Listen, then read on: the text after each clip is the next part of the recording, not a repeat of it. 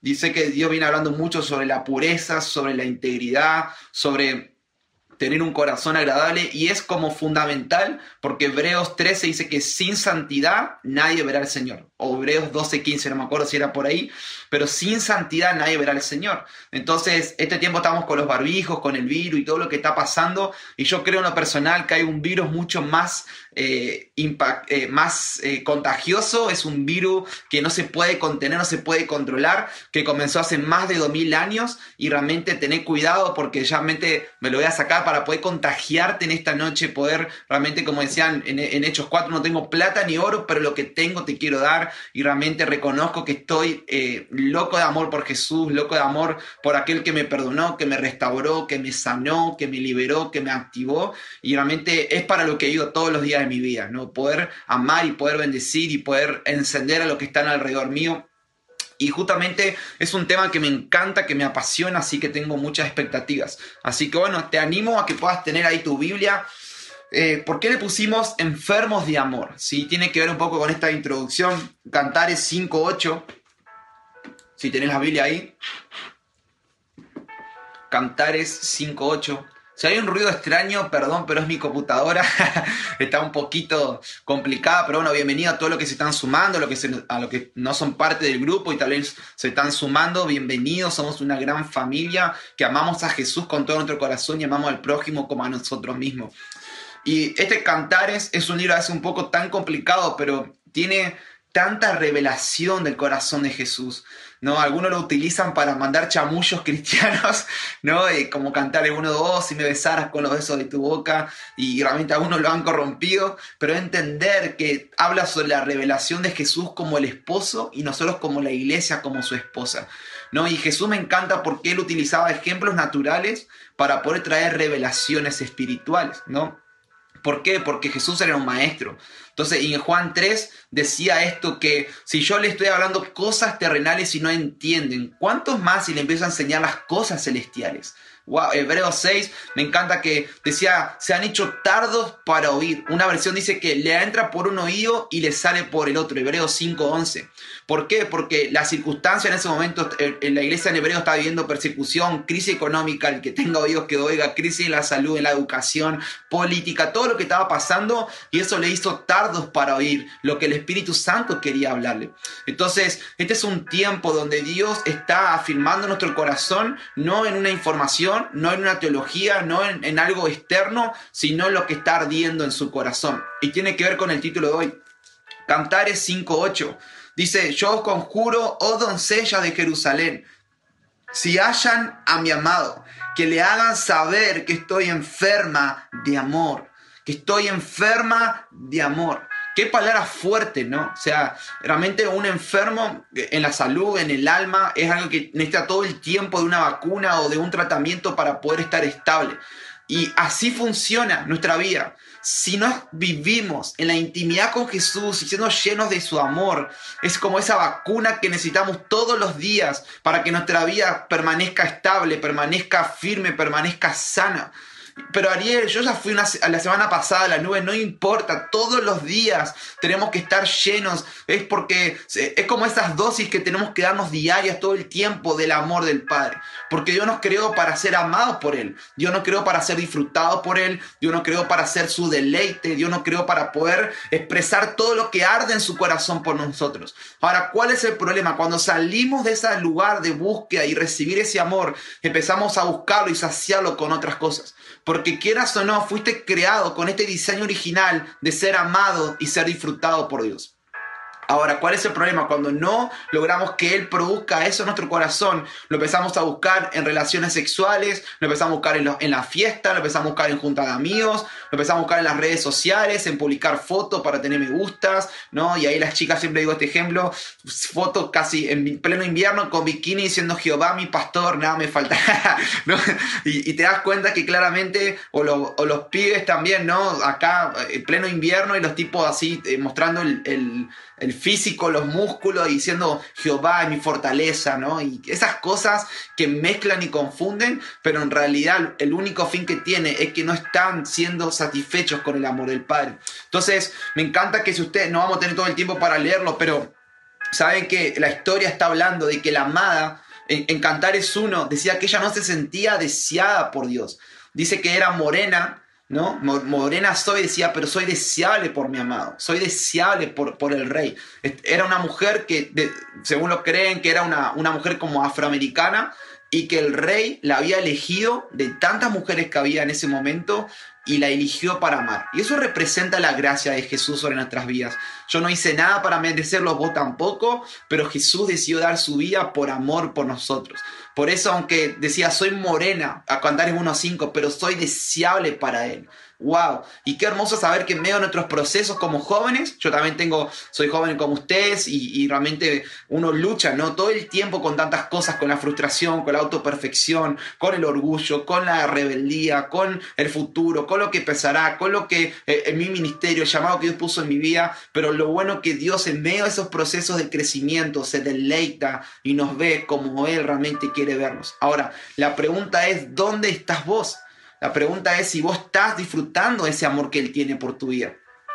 Es un poco con la ayuda del Espíritu Santo poder hablar y tratar de ser lo más sincero, ser lo más transparente. Bueno, también gracias de verdad nuevamente Max y María, todo el equipo, sé que lo dije, pero me siento tan honrado de estar este tiempo junto con ustedes, caminar con ustedes, crecer junto con ustedes y realmente creemos que vamos a ver una generación que va a estar sumergida en el amor del Padre, en el amor de Jesús como nuestro esposo y que vamos a ver una generación que en lugar de decirle que no al pecado por obligación, por legalismo, va a estar tan encendida y tan apasionada por lo que Él siente y por lo que Él ve de nosotros que va a ser imparable, incontrolable y que este fuego se va a empezar a multiplicar en otros. ¿Cuánto pueden decir Amén. Y Dios va a hacerlo con tu vida. Aunque hoy no lo veas, aunque no lo creas, primeramente vas a empezar a sumergirte en estos ríos del amor del Padre, que hay tantas profundidades, pero de ese lugar Dios te va a dar para dar a otros. Wow. Y yo creo en ustedes, chicos, cuando a muchos ya lo estoy viendo crecer, madurar, Ahora, si vos tal vez está en ese momento donde decís, yo estoy como complicado, ¿no? Estoy como un poquito, me siento aislado,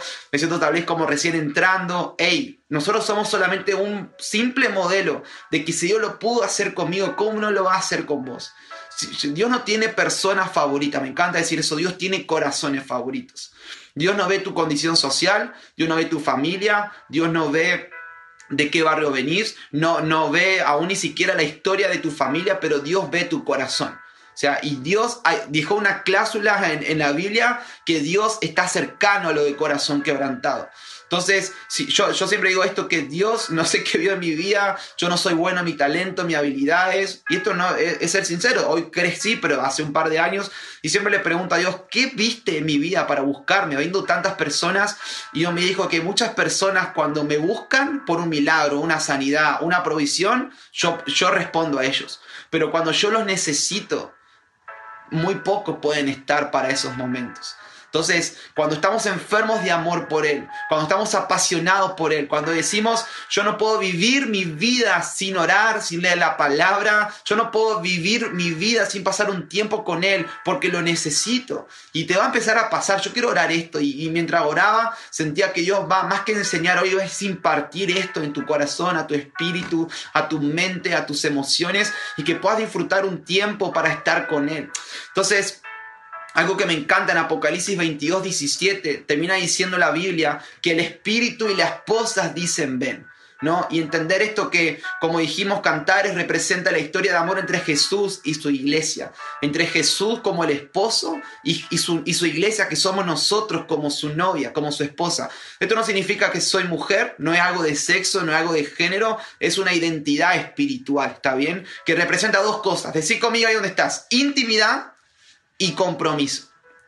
Intimidad y compromiso. O sea, en medio de este tiempo donde hay tanta crisis, donde hay tanta, eh, tantas cosas que están pasando, ¿no? Tanta inseguridad. Jesús habló en Mateo 24, estas, eh, todas estas tendencias. Y me encanta que Jesús termina diciendo, wow, pero en medio de todo ese contexto, yo me voy a revelar como nunca antes. Yo no sé vos, pero a mí me encanta la vida de Moisés en la Biblia, la vida de David, wow, el que escribió casi todos los 150 salmos. Yo no sé vos, pero digo, estos tipos tuvieron una revelación del corazón de Jesús como, yo decía, me quiero meter ahí, no me quiero sumergir en la Biblia, meterme en ese momento, si tuviera una máquina del tiempo, volvería a ese lugar, ¿no? Y, realmente entender, ahora tratamos en el nuevo pacto a través de Jesucristo y a través del Espíritu Santo, podemos disfrutar todos estos tesoros. Por eso, ¿cuál es la diferencia entre una relación? El grado de intimidad. ¿sí? Yo con mis amigos tengo un grado de intimidad, con mi papá tengo un grado de intimidad, con capaz con conocidos, ¿no? Cuando uno va al supermercado tiene un grado de intimidad que es muy superficial. Hola, ¿cuánto está esto? Chao, nos vemos. No, un abrazo. No, ahora, pero con una novia, por ejemplo, uno tiene un grado de intimidad y Dios planeó el mayor grado de intimidad como seres humanos en el orden del matrimonio. Entonces, hoy lamentablemente está todo tan corrompido y tan dado vuelta, ¿no? Que eh, quemamos etapas y en lugar de disfrutar esta vida de intimidad plena en un matrimonio, lo, hacemos, empezamos, yo estoy en la parte pastoral de la iglesia, trabajo con adolescente y pre, y ya vemos chicos con 10, 11, 12 años teniendo novio, besándose, teniendo algunos también ya activados sexualmente, ¿no? Y es algo que está cargando nuestro corazón. Entonces, eh, qué clave entender esto, que aunque hay un diseño original, también Satanás quiere trae un diseño corrompido. ¿Por qué? Porque odia y detesta el plan original de Dios para tu vida, que es formar una familia en el tiempo y en el orden de Dios. Me encanta esto que todo lo que Dios establece, luego los científicos lo terminan de confirmar, ¿no? ¿Sabían que el único método de prevención sexual para no, eh, tener, no tener enfermedades de transmisión sexual, eh, esto está hecho, sacado de, la Organización eh, Mundial de la Salud, dicen que es solamente tener relaciones sexuales con una sola persona. Qué tremendo que Dios dice, el hombre dejará su, a, su, a, su, a, bueno, a su familia, a su casa y se unirá a su, a su mujer como una sola carne. ¿Por qué? Porque hay un grado de intimidad y Dios creó para hacer vivir en este estado de intimidad con, con, con Dios, pero también con una sola persona. Y anhelamos que esta, creemos que en, en, este grupo de jóvenes Dios va a darte una familia hermosa, un matrimonio hermoso, porque es el plan de Dios. Ese es, ahí cuántos solteros pueden decir amén, cuántos desesperados dicen amén también, ¿no? pero bueno, bueno, tranquilos muchachos, tranquilos, tranquilos, pero Dios lo va a hacer. Ahora, tenemos que aprender a ser pacientes y esperar sus tiempos. Entonces, eh, eh, acá noté algo que tenemos que aprender eso, que toda novia que no desea casarse o todo novio que no desea casarse se termina corrompiendo. Entonces, claro, es muy fácil, ¿no? Vemos adolescentes con 13, 14 años que le importa, eh, no le importa respetar a otra persona. ¿Por qué? Porque pasa estas cosas, estas situaciones, ¿no? Entonces Dios está restaurando estas verdades fundamentales en nuestra vida y tiene que ver mucho con. Entonces dice, yo antes del regreso de Jesús a la tierra, aunque van a pasar cosas y dinámicas negativas, ustedes, si pasan tiempo en intimidad conmigo, van a experimentar la revelación de mi persona como ninguna otra generación. O sea, lo que David no vio, lo que Moisés no vio, lo que Abraham no vio, lo que el apóstol Pablo aún no pudo entender y escribió la mayoría de las cartas apostólicas del Nuevo Testamento. ¡Wow! ¡Qué tremendo! Yo no sé, a mí me emociona entender y ser parte de este rol protagónico donde Jesús quiere hacerte parte a vos de este tiempo. Y Dios está reclutando ejércitos para poder hacer como es en el cielo, en la tierra, y para que a través de tu vida provoques hambre y sed de que las personas quieran lo que vos estás viviendo. No una religiosidad, no una información, sino la realidad de Jesucristo en tu vida. Amén. Entonces, ¿cuánto van a empezar a vivir enfermos de amor por Él? Ahora, para llegar a esa situación, la amada en Cantares 5 dice que se quedó dormida, ¿no? Cuando Jesús salió a su puerta. Wow, no, esto representa ese conformismo que tenemos con las cosas que nos están pasando. No, y a veces estamos ahí como estáticos y a mí me pasa todo el tiempo. Por eso también un buen termómetro de tu vida espiritual es tu hambre por Dios. No, si vos te conectás otro día más a la reunión de jóvenes, otra transmisión, oh, otro día más te queda las nubes, ¿no? Y uno ya pierde el hambre. ¿Por qué? Porque te estás alimentando de otras cosas. Entonces, es, como, a mí me encanta correr y hacer tantas cosas lindas de deporte. Pero imagínate que yo deje de comer. O sea, un día tal vez pueda andar bien. Pero al segundo, al tercero, mi cuerpo se va a empezar a debilitar y voy a poder terminar mal físicamente. Entonces, ¿por qué terminamos a veces cometiendo cosas que no queremos y haciendo cosas que no debemos? Porque no estamos alimentándonos de las palabras que Jesús tiene para nuestra vida. Estamos a veces quietos y cuando Jesús está viniendo a nuestra puerta y nos está hablando y nos quiere que vayamos más profundo, nosotros estamos haciendo la plancha, ¿verdad? ¿No? Estirado ahí, mirando la serie Netflix, mirando la televisión, juntándonos con personas que no debemos juntarnos, invirtiendo mal el tiempo, priorizando otras cosas en lugar de priorizar nuestra iglesia local, en los tiempos que Dios puso para que vos puedas crecer en tu fe, en, tu, en el corazón de Dios, en la palabra. Entonces, no es una cuestión, como digo, Dios no tiene personas favoritas, Dios tiene corazones favoritos. Entonces, vamos a seguir un poquito más, ¿está bien? Dice esto, el amor es el combustible más poderoso para transformar vidas y para poder realmente vivir una vida apasionada. O sea, una, los enamorados lo pueden saber, yo todavía no tengo esa experiencia por ahora, pero los que están enamorados hacen cosas locas, ¿no? Que para vos son una, una tontera, perdón la palabra, pero es como. ¿cómo puede hacer estas cosas, ¿no? ¿Por qué? Porque está enamorado. La pregunta es, ¿estás haciendo cosas locas para Jesús y por Jesús? Porque eso revela cuánto lo amas a Él. Y yo siempre digo esto que me encanta pasar vergüenza porque mi amor por Jesús es más fuerte.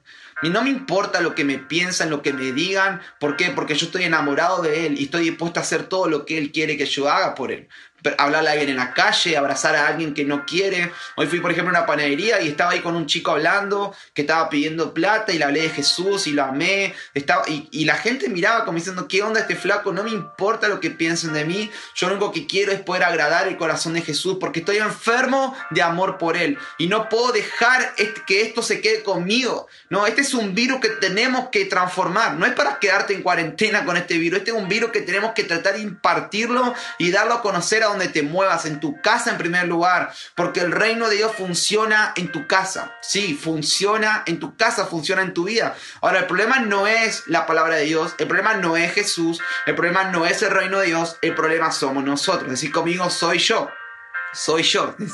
Decirle a la pantalla, soy yo. Decirle al prójimo, ¿no? Que tenía al lado tuya. perdón, perdón. Pero bueno, se trata de eso. Génesis 1.26 dice, Dios tiene emociones. Si no sabías, Dios tiene emociones. En la palabra de Dios vemos que Él se alegra, que Él se deleita, que Él ama, que Él tiene deseos. Juan 3 dice, de tal manera amó Dios al mundo. Amó Dios al mundo. O sea, no dice de tal manera hizo el mundo. No, dice que amó el mundo. Entonces Génesis 1.26 dice que nosotros fuimos creados nosotros a imagen y semejanza de Dios. Nosotros no, venimos de los monos, no venimos de, de, una explosión, nosotros venimos de las manos de nuestro Creador.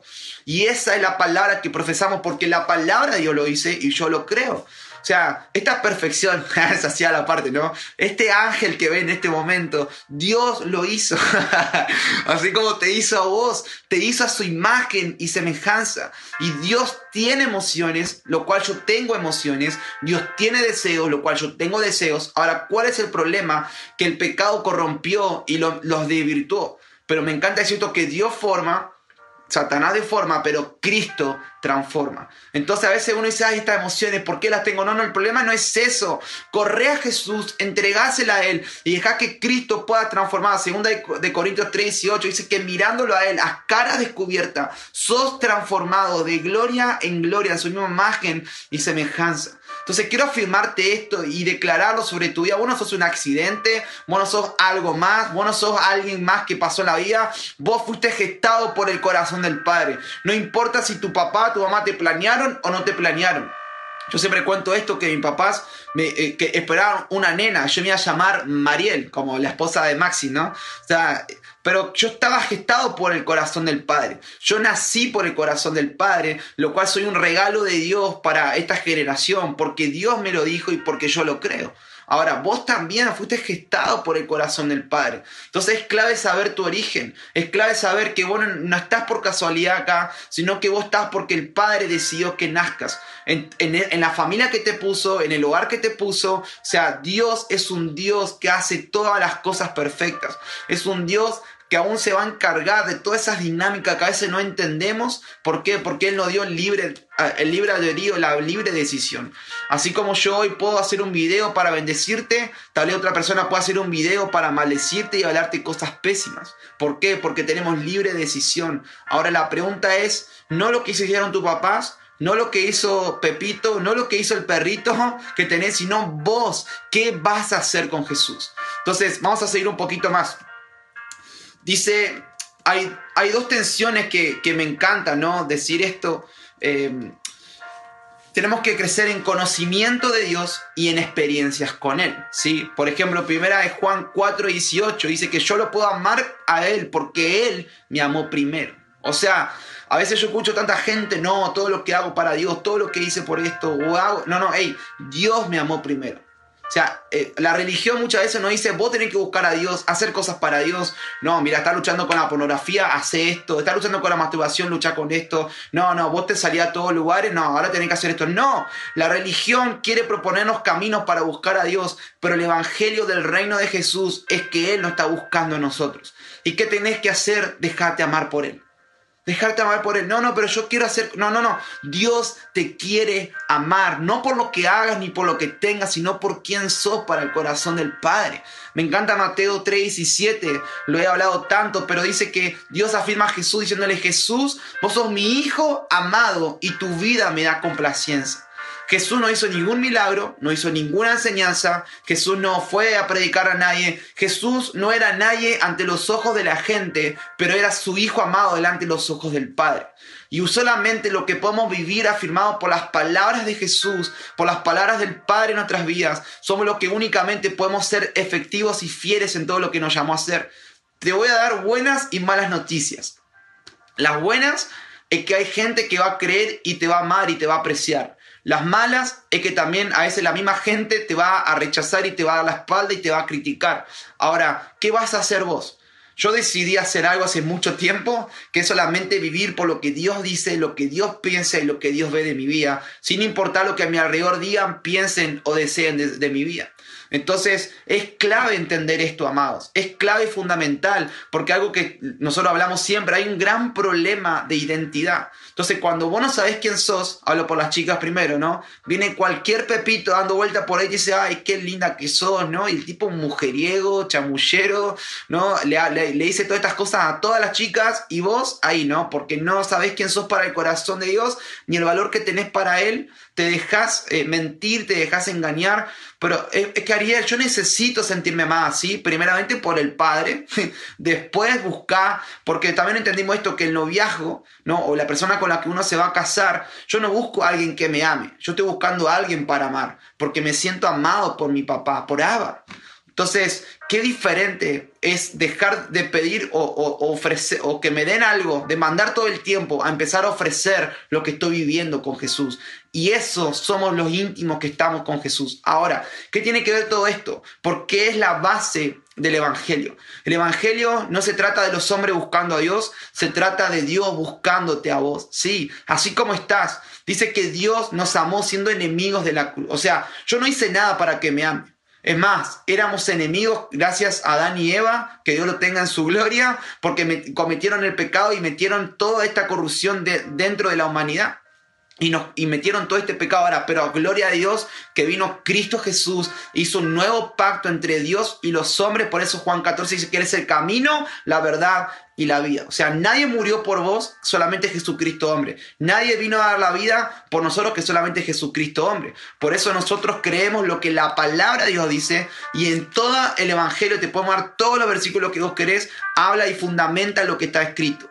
Entonces, muchas veces, claro, ¿no? Eh, queremos solamente una buena idea de Jesús, pero no buscamos la idea bíblica de Jesús. Entonces, a veces, bueno, ahora me voy a meter en el tema de esto, entonces tenemos que crecer en estas dos verdades. Ahora, cuando yo me dejo amar por Dios, y sabes que eso quebranta tu orgullo, porque nosotros, yo soy, eh, todos nacemos con esto, todos lo tenemos. Ahora, el orgullo del ser humano quiere buscar todo el tiempo ganárselo por sus esfuerzos personales, por obras que hagamos. No, yo soy buena persona, hago esto, entonces Dios me ama más. Pero el día que hiciste algo malo, que te falló o que no hiciste las cosas bien, te sentís Judas más o menos, ¿no? O sea, eh, eh, eh, te sentís mal. Ahora, Dios quiere que aprendamos a relacionarnos con Él, no por lo que yo siento, no por lo que yo amo, no por lo que yo tengo, sino por lo que Él siente y por lo que Él ve por mi vida. Los verdaderos apasionados, amados, los verdaderos avivadores de las generaciones aprendieron a relacionarse no por sus sentimientos ni emociones, ni siquiera por sus esfuerzos, aunque tal vez muchos hicieron cosas muy buenas, sino que siempre el centro fue Jesús. Miren, yo he tenido momentos muy difíciles en mis pequeños años de vida, ¿no? Eh, pero ¿saben cuál fue la clave siempre? Mirar la pasión que Dios tenía por mí. Y en los días donde más difícil, donde más débil me sentía, donde más eh, sentía que no era digno del amor de Jesús, Él me decía, es mi gracia, Ariel.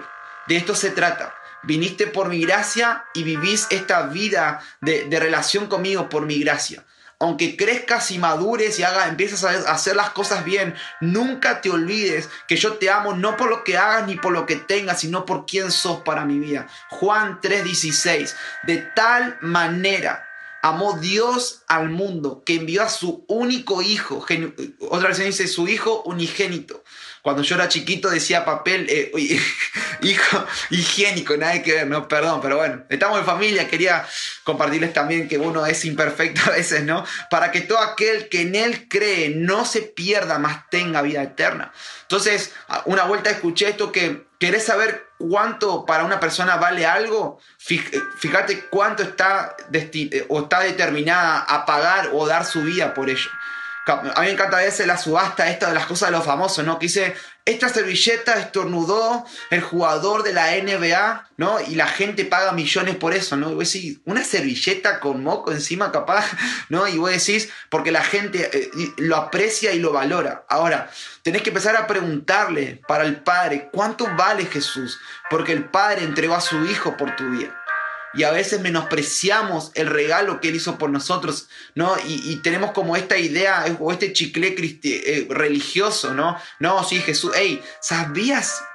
O sea, ¿sabes cuánto vale Jesús para el corazón del Padre? ¡Wow! La sangre que Él derramó por tu vida. Yo soy hijo de pastor de, hace 13 años, conozco todas las cosas en la iglesia, conozco toda la información, conozco toda la estructura, pero no sabía cuánto valía mi vida para el corazón del Padre. Y cuando entendí que Él dio a su Hijo, lo más valioso que había para Él, y cuánto amaba el Padre al Hijo, y decidió entregarlo porque me extrañaba y quería tenerme cerca a mí. Yo, ahí donde me hizo un tackle espiritual el Espíritu Santo. Y es lo mismo que Él quiere empezar a hacer con tu vida. Vos valés la sangre de Jesús para el corazón del Padre. La pregunta es si estás dejando que ese amor venga a tu corazón. Pero Ariel, yo fallé, hice errores, me cuesta. Pero Ariel, yo ya experimenté esto. Hey, es para todos y todo el tiempo. Porque hoy entramos a la presencia de Dios no por esfuerzos, no por obras. Hebreos 19 dice que tenemos entrada al lugar santísimo, a la presencia de Dios por la sangre de Jesucristo. Y solamente Dios quiere tu fe. O sea, vos podés tener, experimentar la presencia de Dios acá en tu casa, en, un templo, en la playa, ah, corriendo, en tu trabajo, porque la presencia de Dios habita en nuestros corazones. Entonces, eh, a veces pasa esto, ¿no? Eh, Juan 2.17, vamos a, y termino con esta parte. Eh, me encanta que el título es Jesús purifica el templo. Ahora, ¿por qué hice esta introducción?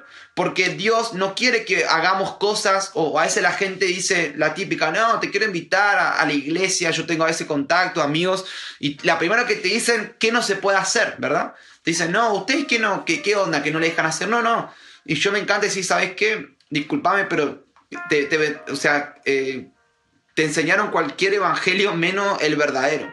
Porque el verdadero evangelio de Jesús eh, no se trata de qué cosas puedo o no puedo hacer. Se trata de que estoy tan enamorado y tan apasionado por Él que mi vida es una respuesta a lo que vivo con Él.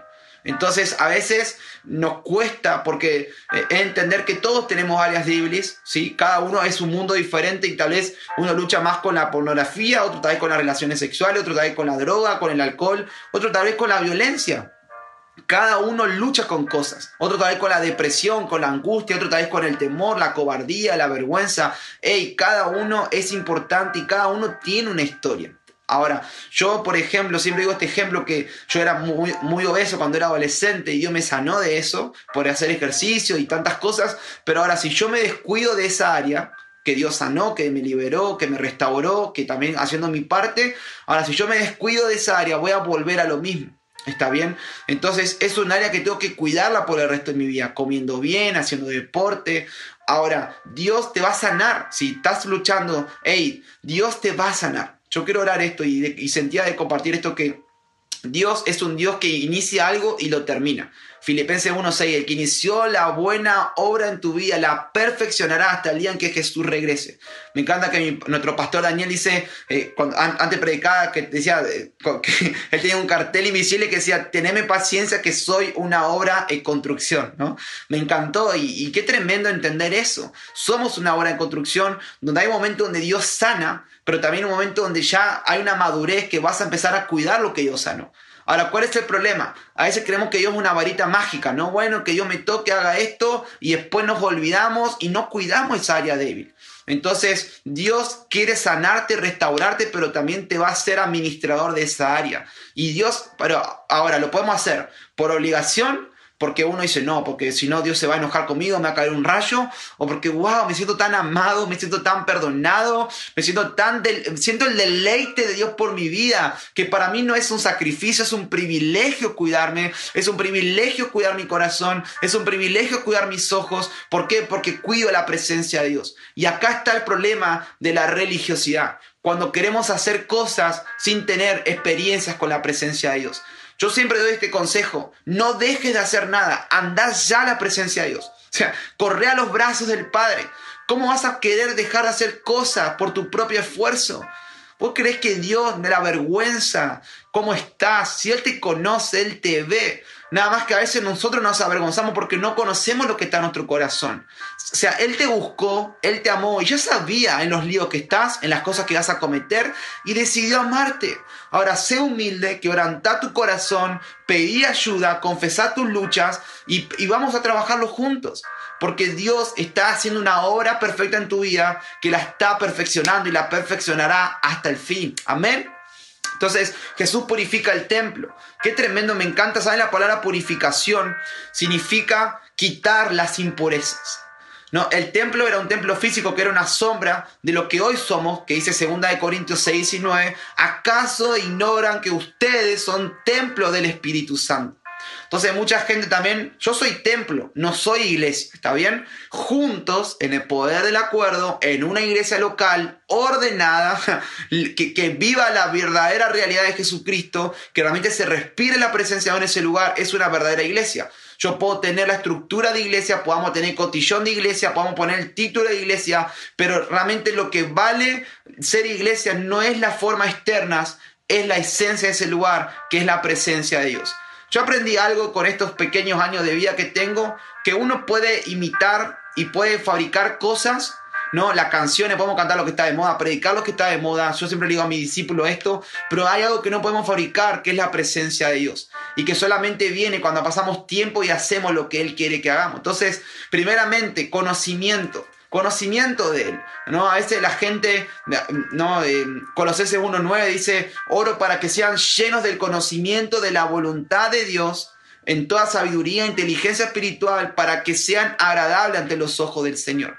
O sea, Dios quiere que le preguntes, wow, qué tremendo eso. Jeremías 33.3 eh, dice, clama a mí y yo te responderé. Otra versión dice, pregúntame y yo te revelaré. Ahora, Dios te va a revelar de acuerdo a cuánto le preguntes a Él. Pero Ariel, sí, sí, Dios te dejó al Espíritu Santo cuando lo aceptamos como nuestro Jesús, como nuestro Salvador, para poder tener una intimidad y una relación con Él. Entonces, quiero terminar con estas dos cosas. Jesús es nuestro Salvador. Como dijimos, Él nos buscó primero, nos amó, nos perdonó y solamente quiere nuestra fe y nuestra confianza solamente en Jesucristo. Él es el camino, la verdad y la vida. Efesios 2 del 8 al 10 dice que Dios nos hizo eh, esa salvación para que no sea por obras, para que nadie se gloríe. ¡Wow! ¡Qué impresionante eso! Entonces, eh, amados, es fundamental y es clave entender esta realidad. Ahora, eso del conocimiento, tenemos que aprender a hacer las cosas a las formas de Dios. Y este es el segundo punto que nos lleva a que Jesús es nuestro Rey. Jesús es Salvador y nos encanta el amor, el perdón de Dios. Yo lo amo, lo disfruto, la gracia de Dios, que solamente es porque Él lo hizo y Él decidió hacerlo porque me ama, pero ahora yo dependo de mi vida cuánto lo voy a agradar. Y tiene que ver con esta revelación. Es como mi papá, mi papá me ama, siempre me va a amar, pero hay cosas que no le agradan de mi vida hay actitudes y conductas que no le agradan. Cuando éramos chiquitos, ¿se acuerdan? ¿No? Eh, cuando yo era tremendo, cuando era chiquito, y, me amaban, me amaban, pero porque me amaban también a veces me disciplinaban, ¿no? Me, me, torturaban, no, mentira, mentira, me pegaban. no, no, pero entender que, claro, ¿por qué? Porque habían cosas que no eran agradables a él. Entonces, el poder de ser amados por Él nos tiene que llevar a poder ser agradables a Él. Porque primeramente experimentamos su amor y su deleite por nuestras vidas. Y es hermoso. Es hermoso vivir una vida. Yo creo que si le puedo decir, el mayor éxito, amados, no está en que seas conocido, en que te vaya bien en tu vida personal, está en que seas el amado del Padre. Oh, eso, eso es algo que ningún dinero te puede dar, que ningún título te puede dar, que ninguna novia te puede dar, ningún novio, solamente te lo puede dar pasar tiempo con Dios. Y yo no cambio por nada disfrutar esta vida de intimidad, sentirme tan pleno en el amor del Padre, porque si no es como es una sed interior que todo el tiempo tu alma quiere, aceptación, aprobación, que la gente te mire, que la gente te reconozca, pero cuando solamente vos sos saciado del amor del Padre, hay una libertad que va desde adentro hacia afuera y no te importa que te rechacen, no te importa que te reconozcan, porque el cielo te conoce y cuando una vez que se abren las puertas del cielo, wow, no hay ninguna puerta terrenal que te puede deslumbrar. Yo no sé vos, pero eso me está emocionando bastante en esta tarde, noche, mañana voy a estar re perdido. estaba re perdido, perdón, fue un día largo, ya está, a esta hora. Ay, Dios mío. Entonces Jesús es nuestro rey. Ahora, la gente también está frustrada con esto, ¿no? Con la iglesia, con Dios, ¿no? ¿Por qué? Porque Dios no lo hizo, no me respondió, Dios no hizo el milagro que quería, Dios no me sanó, Dios no me dio el novio. Y yo digo, qué necios que somos, porque cuando vos te empiezas a preguntar a estas personas, miren, yo me doy cuenta y le digo con humildad esto, hacen todo contrario a lo que Dios pide que hagamos. ¿Cómo Dios va a hacer algo, mi amado? ¿Cómo Dios va a obrar cuando hay desorden y cuando no haces lo que la palabra de Dios te pide que hagas? ¿No? Estás clamando por una familia, pero seguís teniendo relaciones sexuales con cualquier persona. Dios es coherente. Donde hay orden, Dios empieza a responder. No sos fieles con los diezmos y las ofrendas y querés que Dios te dé un trabajo tremendo. O sea, Dios primero te dice, ordena tu vida, ordena tu casa, ordena tu vida conforme a mi palabra. No es lo que yo te digo, no es lo que Ariel dice, es lo que la palabra de Dios dice. Y yo cuando entendí eso, dije, ay, Dios mío, no es lo que mi pastor, me encanta esto, que Dios no tiene nietos, Dios tiene hijos. Ahora vos tenés que ser responsable delante de Dios de tu vida espiritual. Entonces, Dios quiere darte promesas, Dios quiere cumplir, pero ahora tenés un rol fundamental que cumplir que se llama responsabilidad. Y Jesús es tu Salvador, pero también es tu Rey. Y discúlpame que te diga esto, pero yo entendí esto, que yo no soy la azúcar del mundo para endulzar los oídos de las personas, yo soy la sal para transformar vidas. Y yo no quiero, yo, yo los amo y porque los amo le digo estas verdades. Yo a veces todo el tiempo escucho estas cosas, no, es que Dios no me está usando y no me tienen en cuenta en la iglesia. O sea, ¿será que la iglesia no te tiene en cuenta o será que no estás haciendo las cosas como Dios quiere que hagas? ¿No? No te estás congregando, te juntás con gente que todo el tiempo te, te genera cosas contrarias. ¿Por qué no sos humilde y empezás a preguntarte, ¿realmente estoy haciendo las cosas como Dios quiere que haga? Dios no quiere perfección, Dios quiere sinceridad. Salmo 51 soy, he aquí, tú amas la verdad en lo íntimo y en lo secreto me hace comprender sabiduría. Entonces también pasa esto, ¿no? Perdón chicas, acá tiro una bomba para ustedes, las amo con todo mi corazón. lo bueno de estar así vía online que uno no puede recibir esas miradas amenazantes que vienen. Pero, no, se ponen a veces de novio, ¿no? Dice, ay, todos los hombres son iguales, ¿no? Nunca piden un consejo, lo conocieron por internet o lo conocieron en un bar, en un boliche, o sea ¿Qué pensabas que iba a ser Capitán América? O sea, es un capitán disfrazado, ¿no? Porque adentro está el Hulk, el Hulk por dentro. Ay, no, solamente le pegó al perrito, es buenito, es, un violento de acá a Marte, pero vos nunca pediste un consejo. Hiciste las cosas a tu forma, a tu manera, y ahora Dios tiene que sanar esas cosas en tu vida para poder iniciar una relación sana lo pueden ver. Igual, así con todo, igual nosotros también como hombres somos dañados a veces. Después de hecho, si no me invitan más, ya saben por qué estoy, estas cosas, perdón, perdón, las amo, los bendigo, pero también, entender, yo hice las cosas mal, las hice a mi forma, a mi manera, no pedí consejo, no pedí ayuda, creí que yo podía hacer las cosas solo y me pegué un portazo tremendo. Entonces, amados, esto es serio. Ah, o sea, Jesús es nuestro rey y estamos en un reino teocrático donde el cielo gobierna y el cielo demanda. Y una de las palabras más fuertes que se repite de Génesis, Apocalipsis, ¿saben cuál es? Obediencia. Y ahora yo te decía, una cosa es obedecer porque tengo miedo a Dios.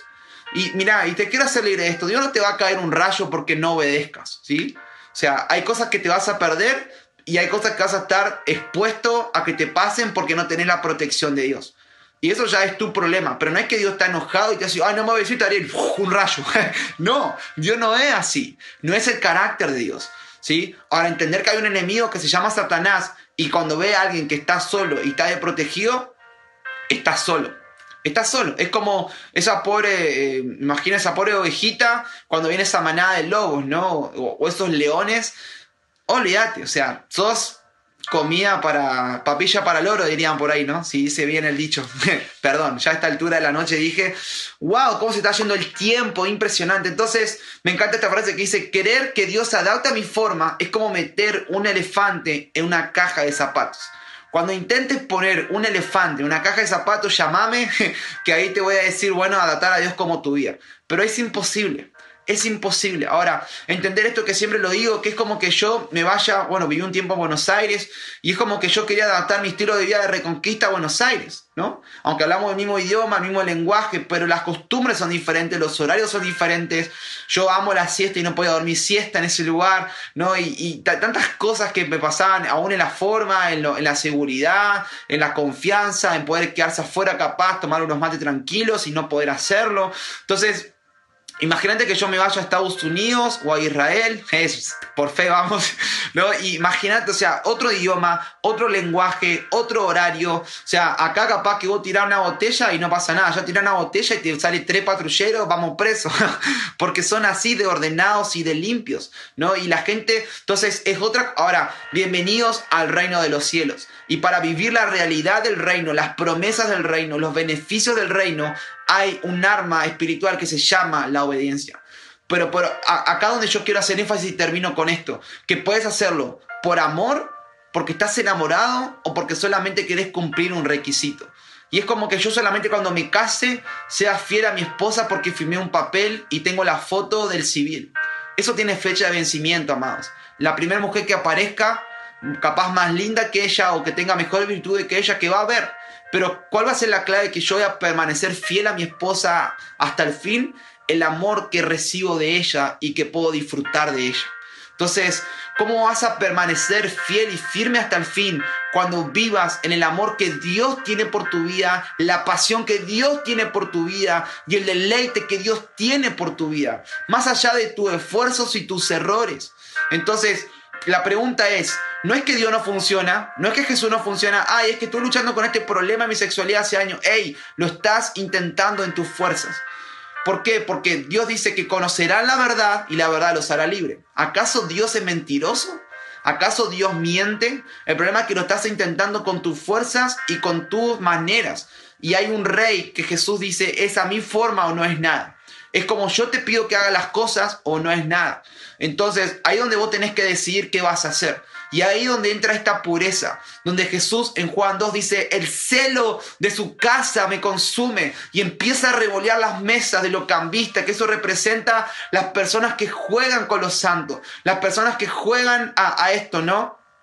Estoy con Jesús acá, pero hago las cosas de forma y manera. Dios, el celo, el deleite que tiene por tu vida, muchas veces lo lleva a cortar cosas, amistades, trabajos, cosas que te daban confianza y seguridad, porque dice, yo solamente quiero que vuelvas a recordar que lo que para mí tiene éxito es que seas mi amado, es que seas mi hijo amado, es que, que, seas que disfrutes más mi deleite y en ese lugar vas a empezar a vivir de acuerdo a lo que yo te llamé que vivas. ¡Wow! ¡Qué tremendo.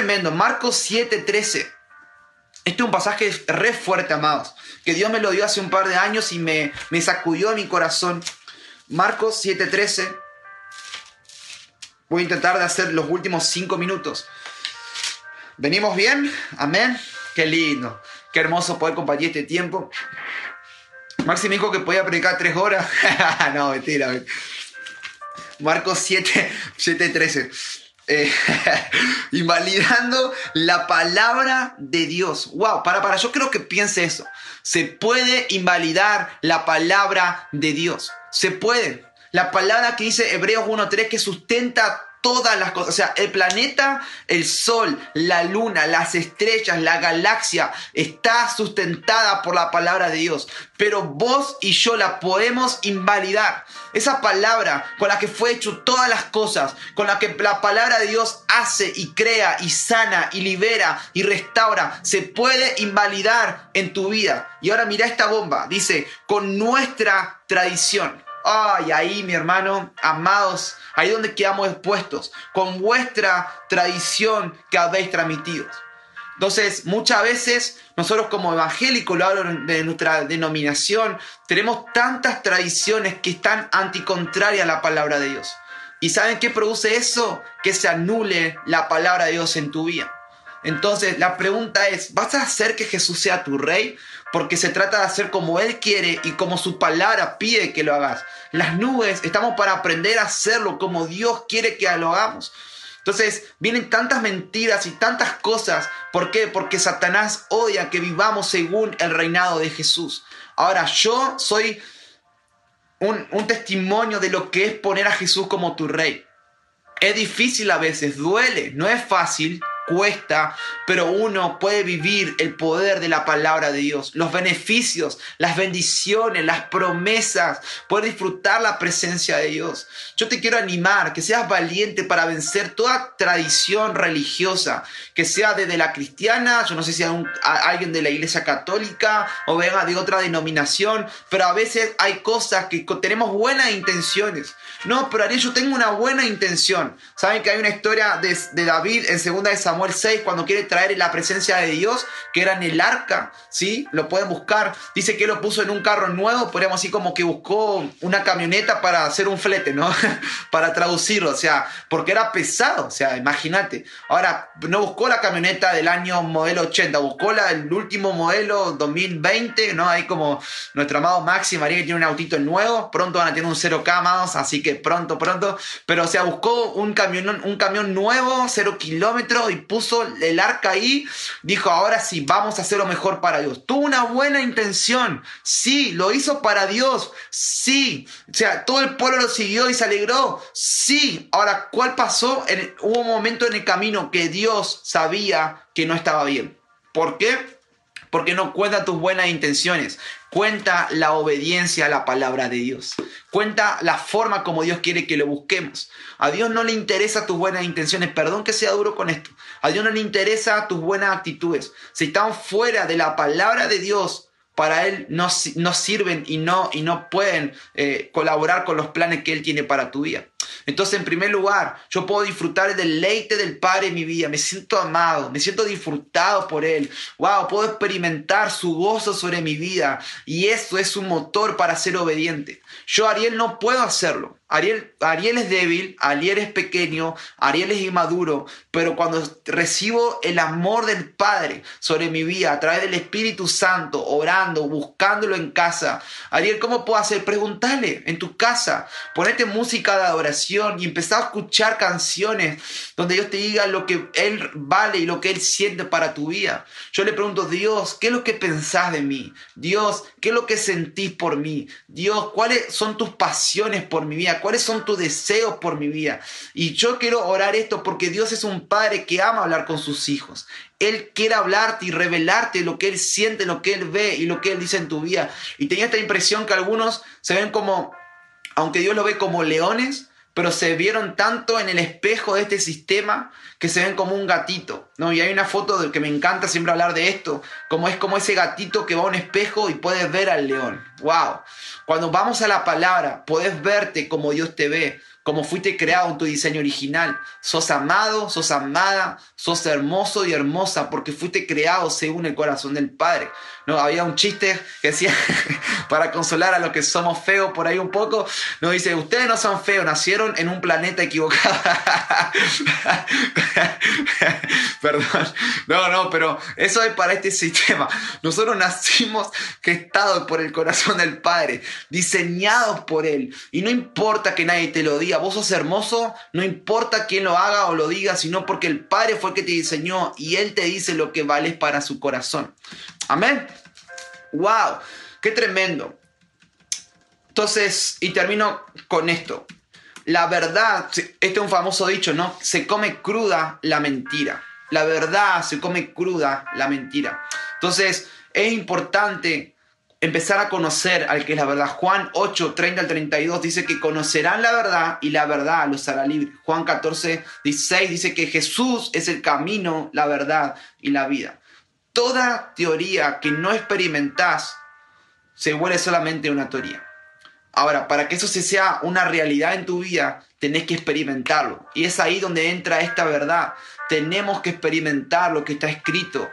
Amados, esto no es un libro histórico, es una palabra viva que está, está viva para nosotros y que Dios nos dejó al Espíritu Santo para experimentarla, para vivirla, para realizarla, para poder disfrutarla y para poder ir más profundo en el corazón del Padre. Me encanta Adán y Eva, ¿no? ¿Se acuerdan en Génesis? Que ahí Dios le habla a Adán y dice, Adán, vas a comer de todos los árboles de la tierra, pero no vas a comer del árbol del bien y del mal. Porque el día que comas vas a morir, ¿no? Me encanta esto que Jesús, el Padre, perdón, primeramente le habla todo lo que puede hacer, ¿no? y la religiosidad todo el tiempo nos dice todo lo que no podemos hacer. O sea, si vos escuchas más todo lo que no puedes hacer, no estás escuchando el verdadero evangelio. Y nosotros, por lo menos en esta casa de oración que Dios nos está dando, hablamos todo lo que el Padre nos ha llamado a hacer y todo lo que Él nos está diciendo según su diseño bíblico. Porque Él nos creó en su diseño original. Él nos creó conforme a su imagen y semejanza y fuimos creados para Él, por Él y por medio de Él.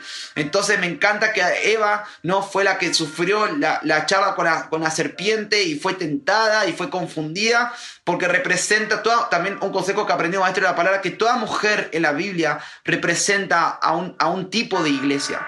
Eva representa a muchas veces vos y yo cuando solamente vivimos por lo que Dios habla a los pastores y los líderes, pero no vamos a la presencia de Dios y no escuchamos lo que Dios nos está hablando. Entonces Eva no pudo hacerle frente. ¿Por qué? Porque solamente se quedó con lo que aprendió un día en la nube, con lo que aprendió un día en una reunión general. Ahora, estos tiempos son para que vos termines y vayas a tu vida en, la palabra. Por eso siempre decimos que anote, no para que quede en un cuaderno, sino para que puedas aprender lo que está escrito y para que pueda empezar a hacerse revelado en tu corazón. Yo aprendí así, crecí así, los chicos también. Entonces, y, acá había notado algo que hace mucho me, lo, compartí en la iglesia y termino con estas dos cositas. Mateo 4 del 1 al 2, en la tentación de Jesús, me encanta que Jesús no venció diciéndole a Satanás, porque en la iglesia me enseñaron que esto es pecado, porque mi papá me dijo que esto está mal. Me encanta que él mira a Satanás en la cara y le dice, Satanás, escrito está. ¡Wow! Amados, Saben que nosotros tenemos una deuda con esta generación, porque siempre hemos dicho lo que la iglesia no nos dejaba hacer. Y detrás de eso nos excusamos porque en realidad lo queríamos hacer. Y le echamos la culpa a un hombre, a una institución, solamente para justificar porque teníamos temor al hombre. Pero ahora llegó el tiempo para que podamos ser una iglesia, unos jóvenes bíblicos llenos de sabiduría de Dios. Y cuando te vengan a decir, ¿por qué vos no tener relaciones sexuales? ¿Por qué vos no salís de fiesta como antes? ¿Por qué vos ya no tomás alcohol como antes? ¿Por qué ya no te drogas como antes? ¿Por qué ya no chamullás como antes? ¿Por qué no haces lo que hacías antes? Vos vas a decir, porque escrito está.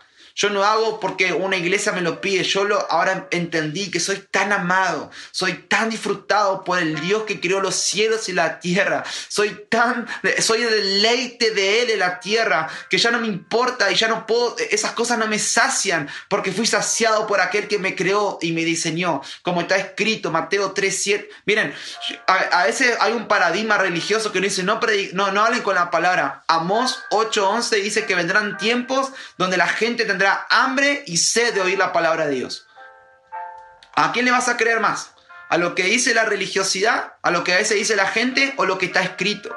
Yo no sé vos, pero yo me decidí jugármela por lo que está escrito chicos jóvenes rompiendo el molde. Yo creo en sus vidas y creo que Dios lo va a usar de una forma sobrenatural para despertar hambre y sed para buscar y seguir a Jesucristo con todo su corazón. A través de ustedes, a través de ustedes son una generación que van a, a restaurar hambre por la santidad y no una santidad religiosa, no una santidad de legalismo, sino una santidad que va a estar fundamentada en la intimidad que tengan con el Padre. Y cuando te vean, van a ver al Padre. Y cuando te escuchen, escucharán al Padre Y cuando te vean, yo quiero profetizar esto, van a, van a ser despertadores de hambre de la palabra de Dios. Van a ser despertadores de la presencia de Dios. Que cuando te escuchen, cuando te vean, van a provocar decir, yo quiero lo que vos tenés. Yo no eh, conozco tanta gente, pero hay algo que vos tenés diferente. Y vas a empezar a decirles que yo vivo en intimidad con mi amado. Yo vivo en intimidad con mi esposo. Yo no te digo que no a esta invitación del boliche, de la fiesta, porque la iglesia me lo, me lo prohíbe, sino porque está escrito que hay cosas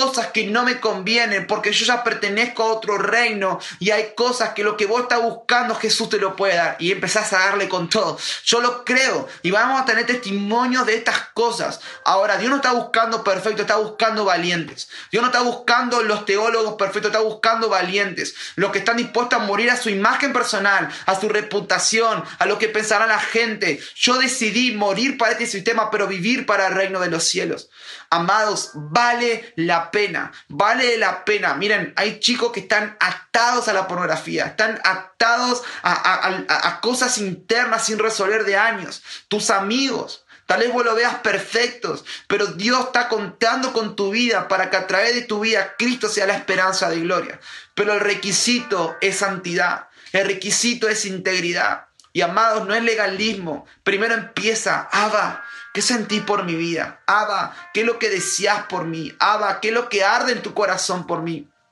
Y cuando empezás a ser lleno de Él, wow, empezás a responder en amor por Él. Mucha gente me dice, Ariel, vos sos un apasionado. No, no, no se equivoquen. Yo solamente tuve la revelación de la pasión que Jesús tiene por mí. La pregunta es, ¿vos estás teniendo la misma revelación de la pasión que Jesús tiene por tu vida? Porque, ¿saben? Yo no era, no era mi esencia así. Yo antes, eh, hace un par de años, solamente eh, chamullaba tantas chicas, le escribía por todos lados, gritaba cosas en la calle, le hacía los típicos silbidos y tantas cosas. Pero qué tremendo que Dios me dijo eh, un día cuando estaba así como experimentando estas cosas. ¿Vieron como los volcanes que empiezan como a, calentarse por dentro, están a punto de explotar? Y yo sentía eso y con esto termino. Miren, cierro la compu para que no me, me crean, para que me crean. Entonces Dios me dijo, Ariel, lo hacías para poder eh, avergonzar gente y humillarla y para sentirte que eras un nombre cuando en realidad eras cualquier cosa menos un nombre conforme a mi corazón. Ahora que realmente estás en mi reino, te avergonzás del amor que tenés por mi vida. Antes cantabas con todo tu corazón canciones de inmoralidad, de droga, de alcohol, de, todas esas cosas que son horribles, que lastiman mi corazón. Y ahora te avergonzás de cantar con todo tu corazón cuánto me amás y cuánto te amo. Te avergonzás ahora. Antes le gritabas cosas en la, en la calle a la gente, a las chicas, y ahora te avergonzás de ir a predicar a alguien y decirle cuánto lo amo y cuánto quiero que seas salvo eternamente. Amados, bienvenidos al reino de teocrático. Y veo esta palabra tan fuerte y con esto termino. Jesús, te damos gracias por este grupo de jóvenes, Señor. Gracias porque, Señor, está, está llamando un nuevo tiempo de purificación un nuevo tiempo de intimidad, un nuevo tiempo, Señor, pero no va a estar basado en reglas humanas. Veo tanto que se han frustrados, tan cansados de luchar con cosas y, yo, y, más venían pensamientos como de, de frustración diciendo esto no funciona y esto jamás me va a funcionar. Y el Padre te dice, no es a tu forma, no es a tu manera. Yo soy tu rey, yo soy tu rey. Es tiempo de que vuelvas a hacerlo a mi manera. Y como le pasó a David, muchos han sentido cosas que se han muerto en el camino. Porque Dios te dice, yo estoy metiendo mi mano para que vuelvas a mi esencia. Dios, te, Dios va a enamorarte de su santidad. Dios va a reenamorarte del deseo ardiente que va a tener por tu vida. Oro para que esta semana nueva experimente los brazos del Padre, el deleite del Padre, el gozo del Padre. Ya no va a ser un sacrificio la obediencia, va a ser un deleite. Señor, profetizamos que se levanta una generación que va a amar, honrarte, obedecerte, no porque alguien se lo pide, sino porque sienten tan amados y experimentan tu presencia, Espíritu Santo. Señor, libéranos de todo legalismo religioso. Libéranos, Señor, de todas eh, tradiciones religiosas que han anulado el poder de tu palabra. Te pedimos perdón y declaramos como Cantares 5.8. Estamos enfermos de amor por ti. Estamos enfermos de amor por ti. No podemos apagar el fuego que has encendido. No podemos apagar el deseo que has encendido. Señor, venga tu reino sobre el grupo de jóvenes. Hágase tu voluntad como está en el cielo, en la tierra. Y declaramos que la obediencia, Señor, va a empezar a abrir puertas sobrenaturales para trabajos, para futuro noviazgo, para futuras familias. Señor, para futuros, Señor, sueños que están ardiendo en su corazón. Veo esto, que Jesús quiere ser el rey de sus vidas. No solamente de palabras, sino de hechos. Y van a empezar a ver la gloria de Dios llenando sus corazones. Señor, líbranos de ser como una iglesia como Eva, Señor, que solamente vive de las palabras de pastores y líderes. Señor, gracias, los honramos, Señor, pero que esto sea un despertador para que vayan a la intimidad y puedan conocerte mucho más profundo. Señor, que puedan sentir tu amor y puedan saber que hay un llamado para ser arraigados y cimentados en amor, para comprender con todos los santos la anchura, longitud, la profundidad de tu amor, Señor, para conocer el amor de Cristo que cede todo conocimiento, para ser lleno de la plenitud de Dios. Los bendigo, Señor, y declaramos una generación que va a vivir bautizada en tu perfecto amor, que va a vivir saciada por tu plenitud, y como van a decir como David, Salmo 16, 11, en tu presencia y plenitud de gozo. Todo lo que quisieron buscar en hombres, en mujeres, en fiestas, en adicciones, Señor, lo van a encontrar en tu persona, lo van a encontrar en tu amor, porque tu amor es más fuerte que el vino, tu amor es más fuerte que cualquier placer temporal, cualquier relación temporal, más que cualquier título y trabajo temporal, Señor. Declaramos embriagados de tu amor, Señor. En el nombre de Jesús, llévate toda la gloria, toda la honra, todo el poder y declaramos que tú purificas al grupo de jóvenes en este tiempo y van a experimentar el celo, el deseo ardiente que tenés por ellos, que lo van a hacer radicales, obedientes y fieles. En el nombre de Jesús, amén y amén. Amén. Amén. Wow, qué tremendo. Los bendigo. Creo en sus vías. Y, y cuando Dios nos exhorta así, es porque realmente Él quiere estar con nosotros. Si le puedo recomendar un tema deseable de Toma tu lugar, tal vez algunos los conocen, pero que puedas escucharlo y, y puedas preguntarle, Abba, ¿qué sentís por mí?